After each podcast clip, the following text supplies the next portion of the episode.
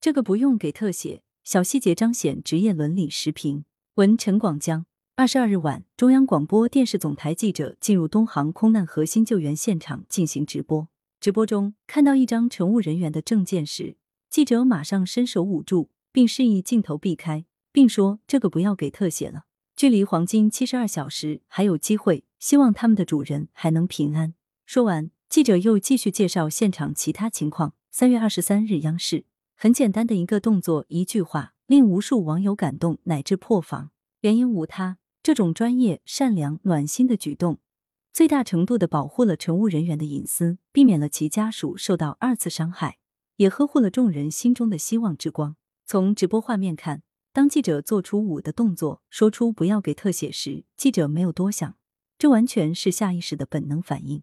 正因如此，才彰显出记者的职业素养和人文关怀。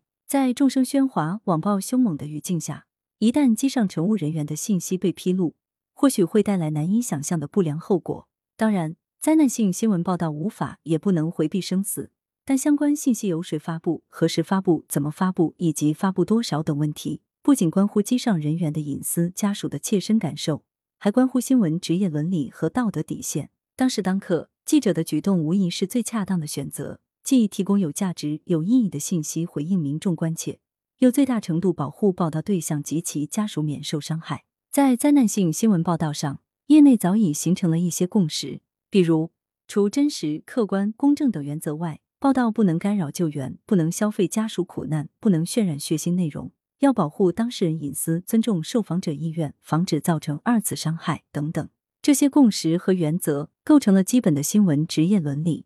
但现实中，把握好边界、拿捏好分寸、掌握好火候，也并非易事。一方面，新闻从业人员职业素养不一，难免有失手的时候；另一方面，各家媒体都在抢新闻，个别媒体甚至过度追求独家效应、轰动效应，可能顾此失彼。此外，直播镜头下也有诸多不可控因素，有时来不及考虑周全。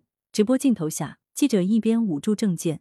一边示意镜头避开，然后继续介绍其他救援情况。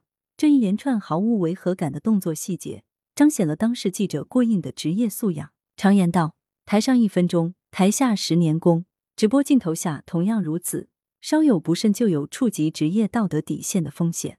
无论天灾还是人祸，都会引发世人格外关注，这是人之常情，古今中外概莫能外。在今天信息高度发达的时代。人们获取灾难信息的方式空前丰富，二十四小时无间断，三百六十度无死角。越是在这种情况下，越要坚守职业道德底线，遵循新闻职业伦理。说到底，报道灾难的目的不是满足世人的围观需求，而是告诉人们发生灾难事实的同时，反思灾难原因，防止悲剧重演。